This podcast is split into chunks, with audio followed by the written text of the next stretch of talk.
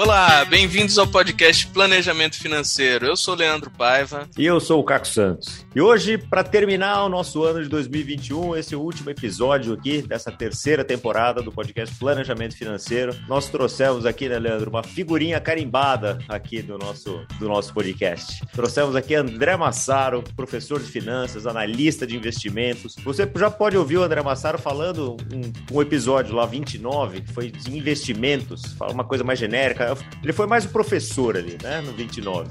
Depois, no 35, ele falou das expectativas de 2020, errou tudo, porque ele não sabia da pandemia, não falou que ia ter pandemia. Então. Pô, se tivesse acertado também. Pô, aí era prêmio Nobel, né? né? Aí era prêmio é. Nobel de Economia. É, e também, no episódio 80, que foi também como acabamos aí 2020, ele falou de onde investir em 2021. Então, para honrar a tradição, já que ele encerrou aí a primeira e a segunda temporada, André Massaro, bem-vindo aqui para a gente encerrar a terceira temporada e falar sobre 2022 fazer uma recapitulação aqui de 2021 e falar de 2022. Bem-vindo. É isso aí, pessoal. Tô aqui de volta para errar tudo de novo.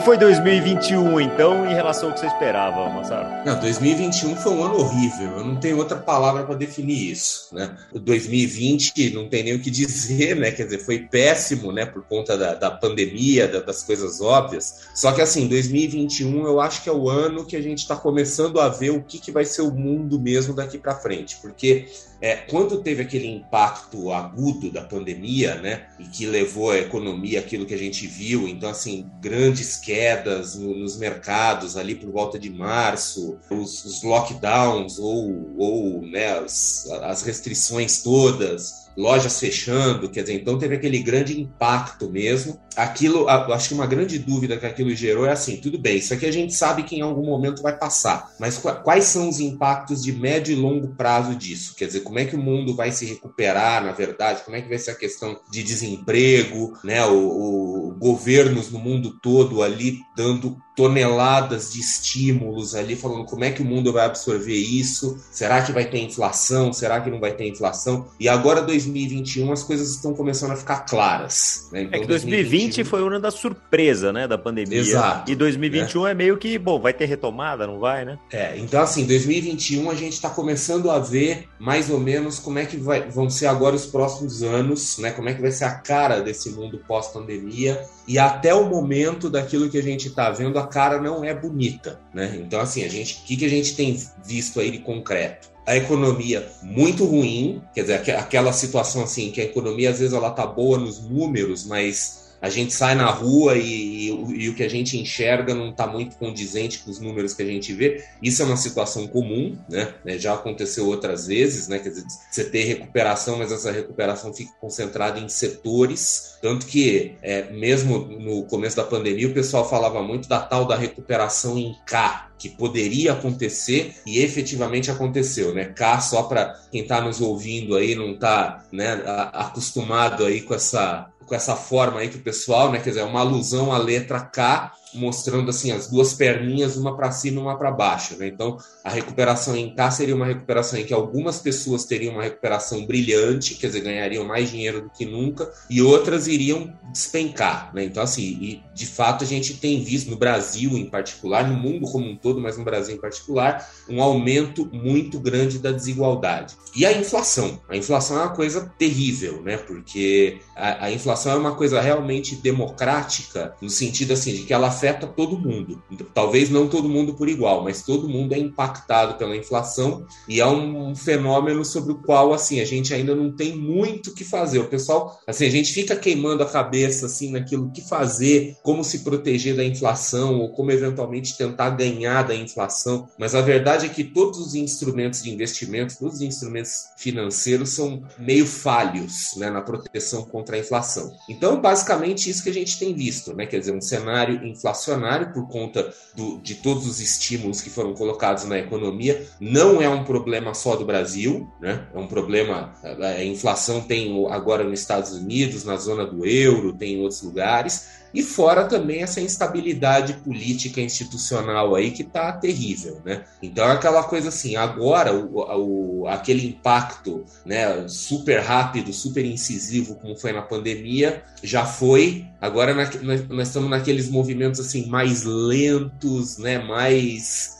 dolorosos, assim, né? Quer dizer, aquela coisa estamos sofrendo um pouco. Então, então, assim, infelizmente as perspectivas econômicas aí parecem que estão um pouco sombrias, né? Isso pro, pro mundo todo, né? Só que no Brasil, para ajudar um pouquinho, ainda temos eleições presidenciais ano que vem, né? Exato. Então, dá uma, um molho especial ainda pro ano que vem. É, é a questão política e institucional, né? Quer dizer, aqui no Brasil a gente está caminhando até o momento, né? Quer dizer, até o momento em que a gente está fazendo essa gravação aqui, o, o cenário mais provável é um cenário ainda de polarização, quer dizer, um cenário bastante complicado aí para a economia, né? Quer dizer, ou, ou, fica o nosso incumbente aí, né? Ou vai o cara da, da outra extremidade aí. Quer dizer, a gente está com uma certa dificuldade de achar um ponto de equilíbrio. Isso, obviamente, deve gerar bastante tensão, deve gerar bastante estresse e, né, para o investidor aí, tudo indica que vai ser um ano de fortes emoções, né? Não, e daí quando a gente fala de mundo, você falou de inflação alta, né? Que a inflação pega todo mundo, mas é, é pior para os mais pobres, que tem menos, Sim. assim, porque se é difícil de se proteger da inflação com investimento, sem dinheiro, então, aí é complicadíssimo, né, de se proteger, né? E como você falou que é uma coisa mundial, porque teve toda aquela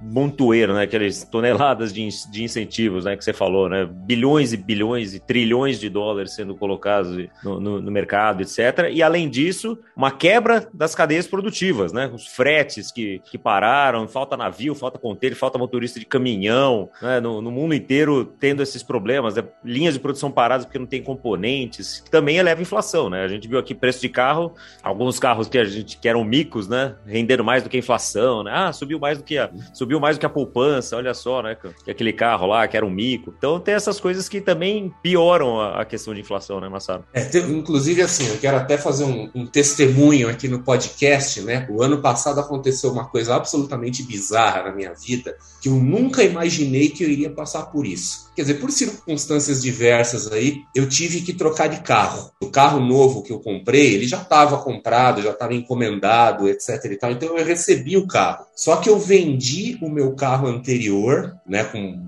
dois, três anos de uso aproximadamente, mais caro do que eu paguei. Quer dizer, pela primeira vez, eu paguei imposto de renda de ganho de capital na venda de um carro usado. Eu nunca Inédito. na vida imaginei que isso ia acontecer. Né? Você vê o, o, nível de loucura do mundo. E aí, assim, a inflação, né? Só, só fazendo um comentário Carlos, sobre a inflação, que é aquela coisa assim: a inflação é democrática, mas ela não afeta todo mundo do mesmo jeito. Você falou dos mais pobres, aí isso é verdade, né? Eu considero assim a inflação Talvez o que eu vou falar vai soar até um pouco polêmico e até um pouco ressentido, mas a inflação é uma traição do governo, é uma traição das autoridades monetárias contra o próprio povo. Eu acho a maior sacanagem que existe. Então pode dizer assim, não, porque precisa de estímulo, porque precisa de não sei o quê. Ainda assim, a inflação é a maior sacanagem que existe, porque a sacanagem, ela, a inflação, ela prejudica exatamente, em particular, os mais pobres ou assim, quem, quem que ela prejudica principalmente? Ela prejudica assalariado, ela prejudica pensionista, pensio, é, aposentado, né? Porque você presume que pessoas que são empresárias, principalmente aqueles com mais dinheiro, com mais capacidade econômica, eles conseguem, óbvio que não totalmente, mas eles conseguem repassar o custo da inflação no preço dos seus produtos. Então basta ir no supermercado e você vê, né? Eles estão repassando o, o, o custo da inflação nos produtos. As lojas estão repassando. Eles estão perdendo venda? Sim, estão perdendo venda, mas ao menos parcialmente eles conseguem se proteger. Os outros, o resto da par a parcela mais vulnerável da população, não consegue se proteger. Então, uma das características da inflação é que ela gera, ela potencializa a desigualdade. Inclusive, assim, o Brasil, Brasil nunca foi um país muito igualitário, tá? Desde, de, desde que ele foi descoberto. Mas o, o, período de hiperinflação que a gente viveu ali nos anos 70, 80, comecinho dos anos 90, foi o que potencializou a desigualdade no Brasil, que transformou o Brasil em um dos países mais desiguais do mundo. E eu prevejo um mundo no futuro, nos próximos anos, onde a gente vai ver um grau de desigualdade nunca imaginado. E não só no Brasil, fora, tá? Fora também. Óbvio, no Brasil as coisas são potencializadas pela nossa fragilidade interna, mas até em economias desenvolvidas assim, a gente vê um aumento da desigualdade e eu não, eu tenho dificuldade de enxergar isso retrocedendo. Uhum. Tem alguns economistas que fazem justamente a previsão de que em breve, nos próximos 10, 15 anos, a gente vai ter essa renda básica universal para todo mundo.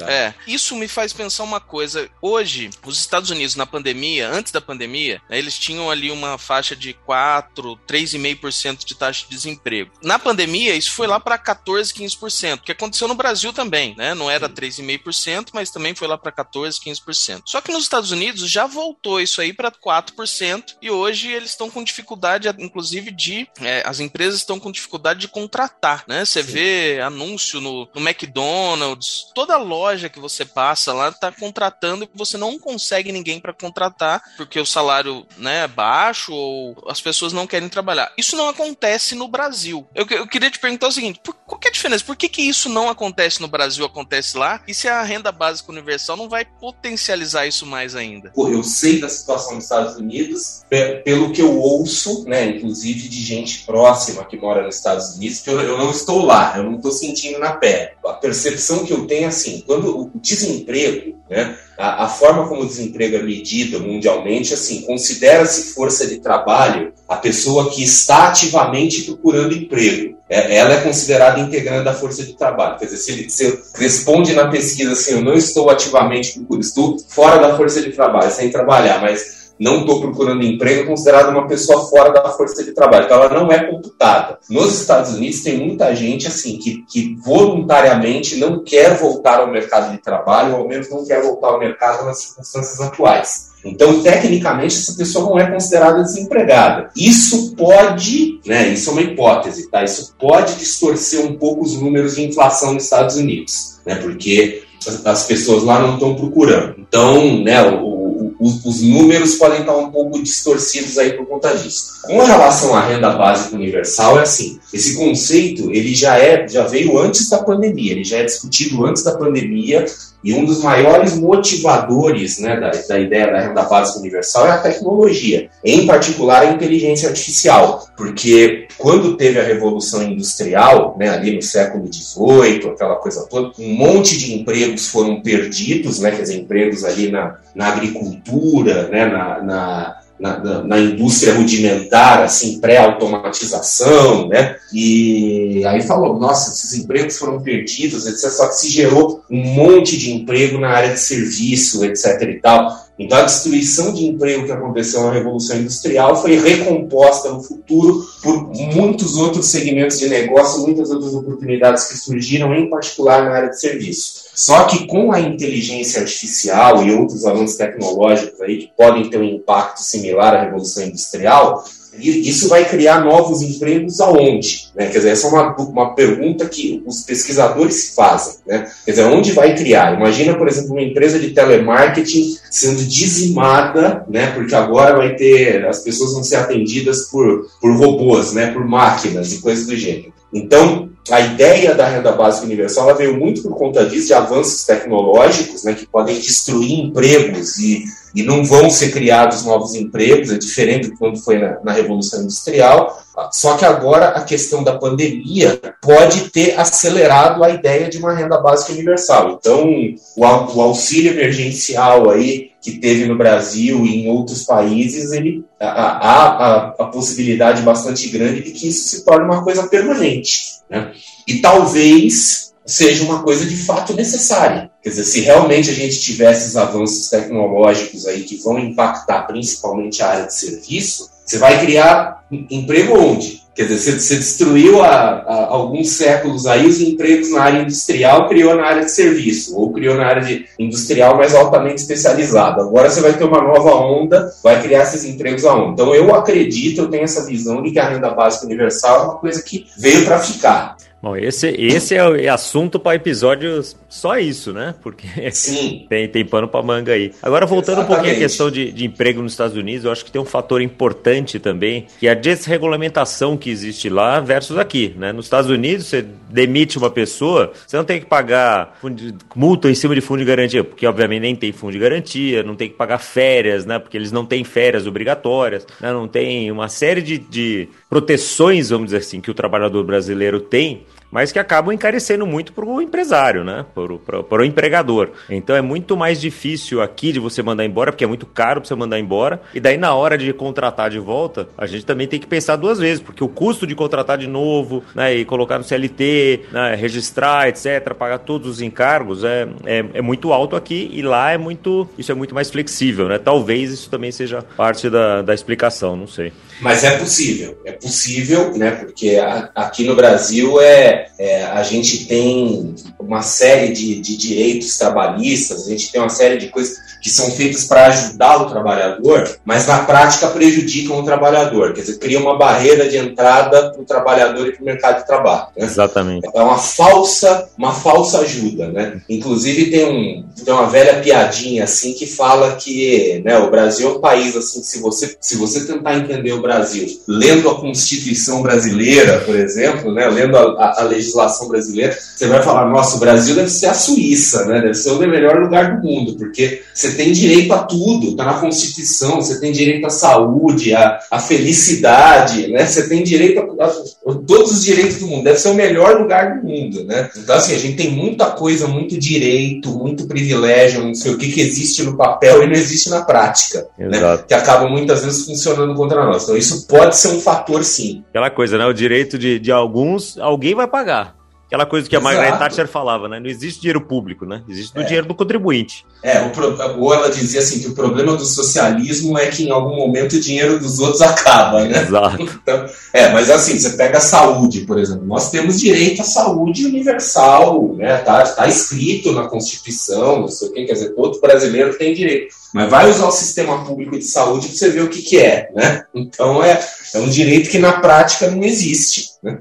Mas sabe, falando um pouco sobre a bolsa de valores, a gente teve nos últimos anos uma entrada de literalmente milhões de pessoas que não investiam na bolsa, né? Sim. E nos últimos seis meses a bolsa só cai. Essas pessoas estão pegando pela primeira vez um momento tão grande assim de queda, né? Ou seja, devem estar tá assustadas ali. O que, que você acha que isso aí vai trazer? Vai, vai trazer investidor mais cascudo ou vai assustar o pessoal e o pessoal vai correr da bolsa com essa queda? Eu acho que vai acontecer as duas coisas, tá? A base de investidores na bolsa cresceu muito. Ela, ela teve um crescimento exponencial aí nesses últimos anos. A gente, em um espaço de tempo muito curto, a gente foi de, de menos de um milhão e hoje, em números redondos, nós estamos com 4 milhões de investidores.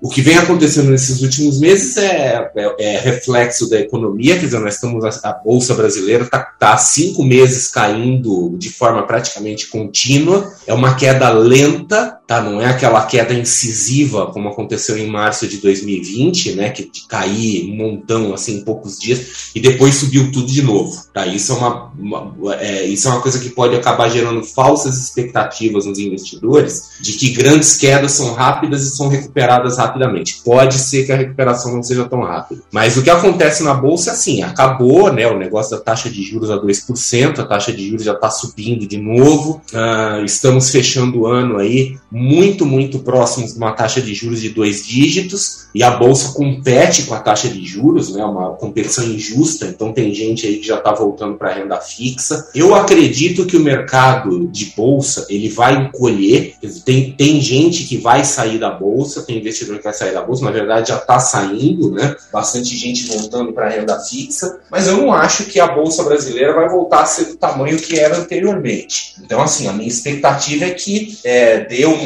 né, talvez se perca aí um pouco de entusiasmo, mas não vai retroceder para o nível anterior, né? Até porque tem o seguinte, às vezes eu vejo as pessoas comentando aí, ah, a renda fixa agora tá, a taxa de juros está alta de novo, vamos migrar para a renda fixa. Só que beleza, você tem essa taxa de juros alta, mas a inflação está mais alta do que a taxa de juros, né? Então a renda fixa não está tão vantajosa quanto as pessoas estão achando que ela está. Então, essa troca, essa coisa de ah, vou sair da bolsa para ir para a renda fixa, não é uma, uma, uma troca tão, né, um no-brainer assim, né? Quer dizer, aquela coisa automática, assim, óbvia de fazer. E, e, aparentemente, né, quando a gente olha o número, só o número, né, 10%, 12%, alguma coisa assim, parece ser muito, mas relativamente acaba não sendo tanto, né? E, e aí, justamente, também tem esse ponto de que a taxa Selic tá alta para combater a inflação. E se tudo funcionar conforme reza a cartilha, em algum momento essa inflação vai cair e a Selic vai voltar a retroceder de novo, né? E aí a gente vai ficar nesse ping-pong entre bolsa e renda fixa, né? Exato. Quer dizer, pode, talvez a Selic vai voltar a 2%, pode ser que não volte, mas eu, eu acredito que a taxa de acomodação da Selic, inclusive assim, outras, outras vezes que eu já participei do podcast com vocês, né? Quer dizer, já, já tinha falado assim, o nível de acomodação da taxa de juros brasileira, em circunstâncias normais, seria alguma coisa na faixa de 5% ao ano, tá? Porque no, nos níveis pré-pandemia, economias em desenvolvimento como o Brasil, mas não bagunçadas, tinham taxas de juros nessa, nesse intervalo. Isso aí você entra no site do Banco Mundial, você vai ver que a taxa de juros é essa. Então,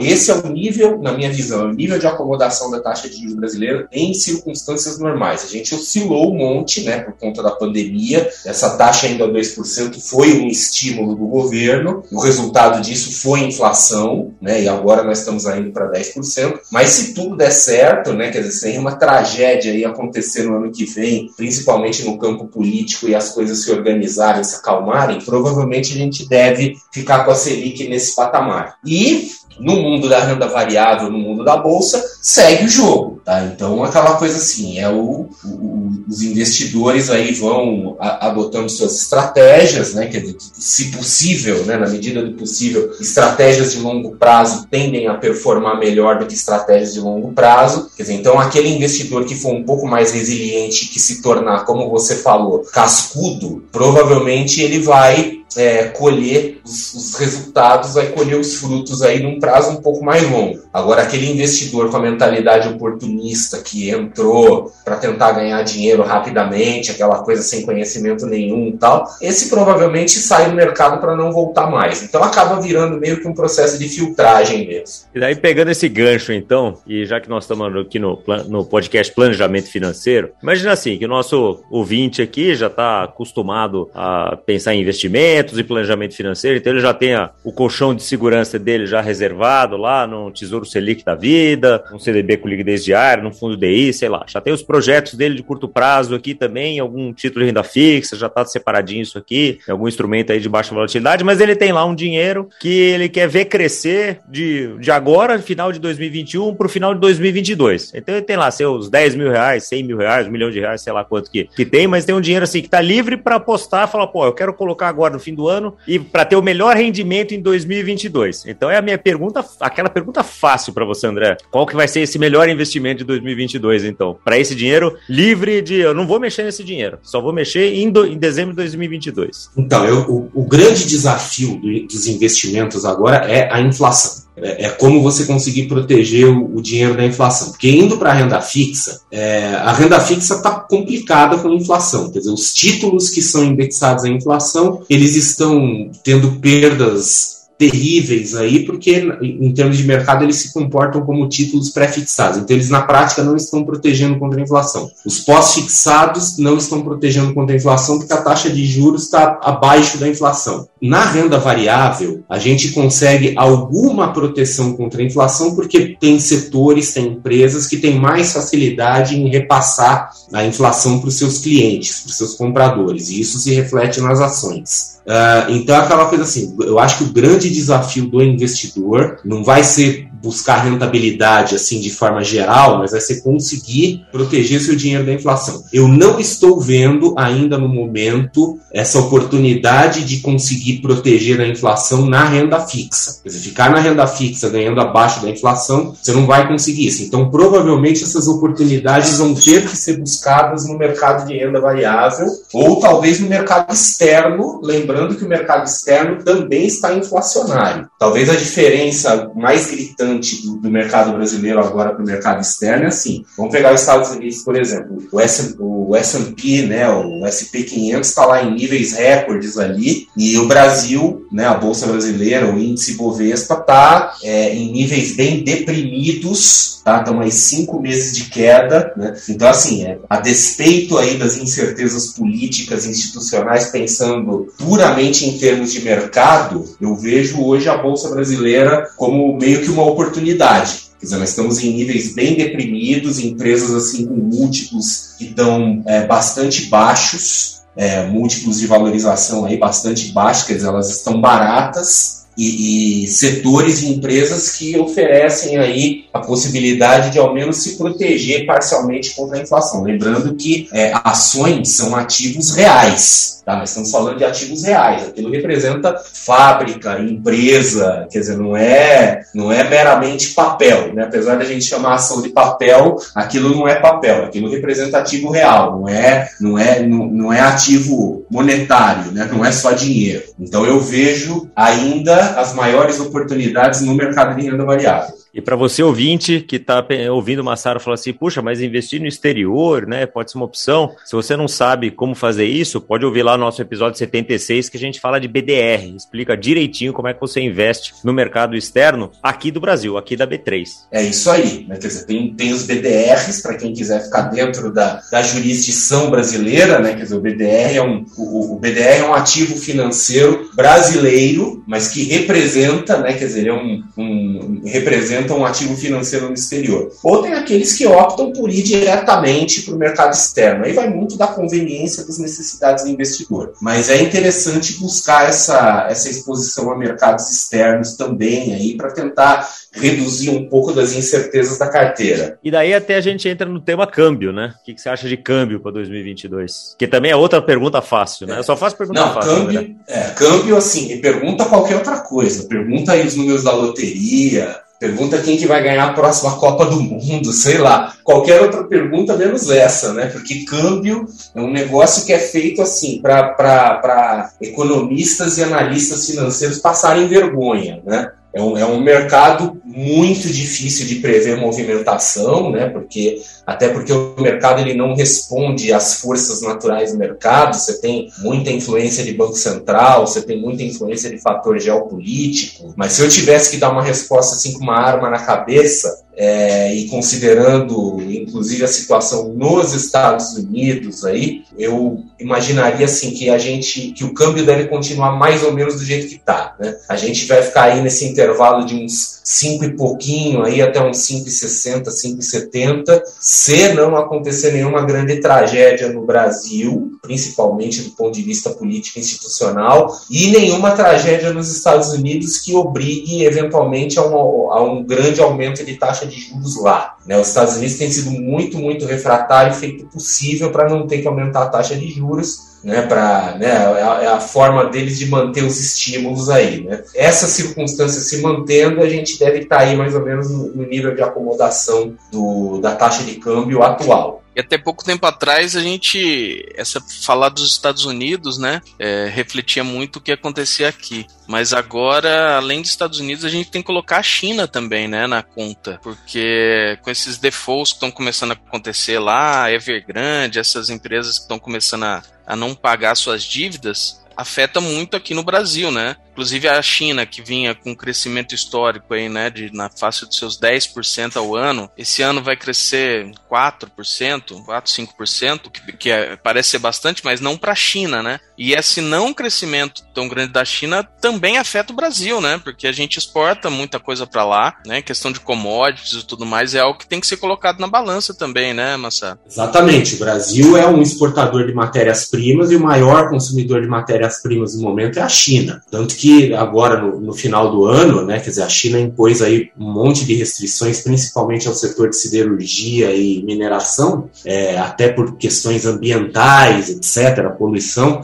e que teve enorme, refletiu de forma muito intensa aqui na, na Vale, nas empresas do setor siderúrgico. Tá? Então a gente acabou dependendo aí, desenvolvendo um grau de dependência da China, e nos Estados Unidos, assim, a correlação entre mercado brasileiro e mercado americano já não é mais tão grande quanto era no passado. Antigamente, se, né, há alguns anos assim, se falava que o Brasil era filial e os Estados Unidos era matriz. Né? Então, quando subia a bolsa nos Estados Unidos, subia aqui. Hoje já não é mais desse jeito. Tanto que, nesse exato momento, o SP500 está em níveis recordes e o Ibovespa está aí amargando cinco meses de queda contínua. Então, hoje a, análise é muito mais complexa. Não basta simplesmente olhar para os Estados Unidos e assumir que o que está acontecendo lá vai acontecer aqui. É, como disse o Leandro, ainda temos eleição pela frente, ainda temos muitas, muitos nossos problemas localizados aqui, né, para pesar nessa coisa toda, né? É isso aí. Então, 2022 mais ano de fortes emoções. Ano de fortes emoções, né? Aquela coisa de todo mundo falar ah, de eleição, ano de montanha russa no mercado financeiro, podemos contar com mais um então, né? Sim, é isso aí. Quer dizer, vai, vai ser um ano, né, da, inesquecível, talvez, né? É, inclusive uma coisa que eu quero chamar a atenção, que é um cenário possível, é o seguinte: isso é, uma, é um exercício legal, principalmente para as pessoas que gostam de gráficos, né, que gostam de ver gráficos da bolsa. Se a gente pegar o que aconteceu em 2020 e comparar com o que aconteceu em 2008, 2008 nós tivemos a crise do subprime, né? É, o que, que aconteceu em 2008? 2008, assim, as bolsas, agora eu vou falar a bolsa, em particular o caso do índice Bovespa, né? A bolsa despencou, ela teve uma perda de valor de, se eu não me engano, foi mais de 70%, quer dizer, foi uma perda até maior do que aconteceu em março de 2020, só que ela levou um pouquinho mais de tempo para acontecer e foi seguida de uma recuperação igualmente rápida da mesma intensidade, muito parecida com o que aconteceu no ano passado. A diferença é que no ano passado a gente inclusive chegou a quebrar recorde. É, em 2008, depois de 2008, não quebrou recorde, mas chegou muito perto. E aí, quando chegou muito próximo do nível recorde da bolsa, o mercado entrou naquilo que no jargão se chama mercado de lado, né? quer dizer, ele fica sem tendência e meio caindo, quer dizer, uma queda lenta e dolorosa. Assim. E ficou nesse, nesse, nesse esquema aí por aproximadamente 5, 6 anos. Tá? Então, assim, teve a crise de 2008, uma recuperação aí que foi até, se eu não me engano, meados de 2019, e aí a bolsa ficou completamente sem direção, sem rumo, sem nada, meio caindo, mas caindo devagarinho, até 2016 esse é um cenário que pode se repetir. Quer dizer, teve tanta coisa igual do ponto de vista de movimentação gráfica da Bolsa, quer dizer, o, a, a, movimentação de 2020 foi tão similar à de 2008 que pode ser, né, quer dizer, se essa similaridade acontecer, continuar acontecendo, pode ser que a gente fique mais cinco anos aí com o mercado sem rumo. É, e daí Bovespa é diferente dos todos os papéis que estão lá dentro, né? Em 2021 a gente teve um monte de IPO, né? De um monte de empresas novas vindo aí a mercado também. Então, quer dizer, vai ser muito importante também para quem gosta de bolsa analisar setor a setor, empresa a empresa. Não, não é que é tudo ruim também, né? Ter... Não, é aí que entra a estratégia. Né? É. Quer dizer, isso vai exigir. O que, que isso vai exigir do investidor? Isso vai exigir do investidor uma postura mais ativa. Quer dizer, não vai dar simplesmente aquela coisa assim de ah, vou botar o dinheiro em qualquer coisa e deixa quieto, né? Ou simplesmente botar no índice. Quer dizer, o investidor que quiser superar o índice, ele vai ter que estudar de alguma forma ou vai ter que buscar ajuda. Ou seja, como é. a gente sempre fala, né, Leandro? Investir em educação, né? Estamos aqui com o professor, investir em educação, retorno certo. Esse, esse, esse ninguém tira. Esse ninguém tira de a gente. É, é, é que, que, no fim das contas, assim, o, o, uma outra grande realidade é que assim, a decisão do investimento sempre é do investidor. Quer dizer, mesmo se ele terceiriza a decisão de investimento, ele tomou a decisão de terceirizar. Né? Então ele é, ele é o, o, investidor ele é 100% responsável pelos seus ganhos e pelas suas perdas. Bem então, colocado. aquele investidor que ele quer ter um pouco mais de controle sobre a própria situação, ele tem que pelo menos entender um pouco o que está acontecendo. Quer dizer, buscar aí um pouco de informação para que ele possa tomar decisões um pouco mais conscientes e, e tentando, né, quer dizer, através de estratégias, estra através de, de técnicas, né, quer dizer, tentar buscar um retorno acima daquilo que o mercado oferece na naturalmente, né? Aquilo que se, no jargão se chama de alfa, né? Vai buscar o alfa.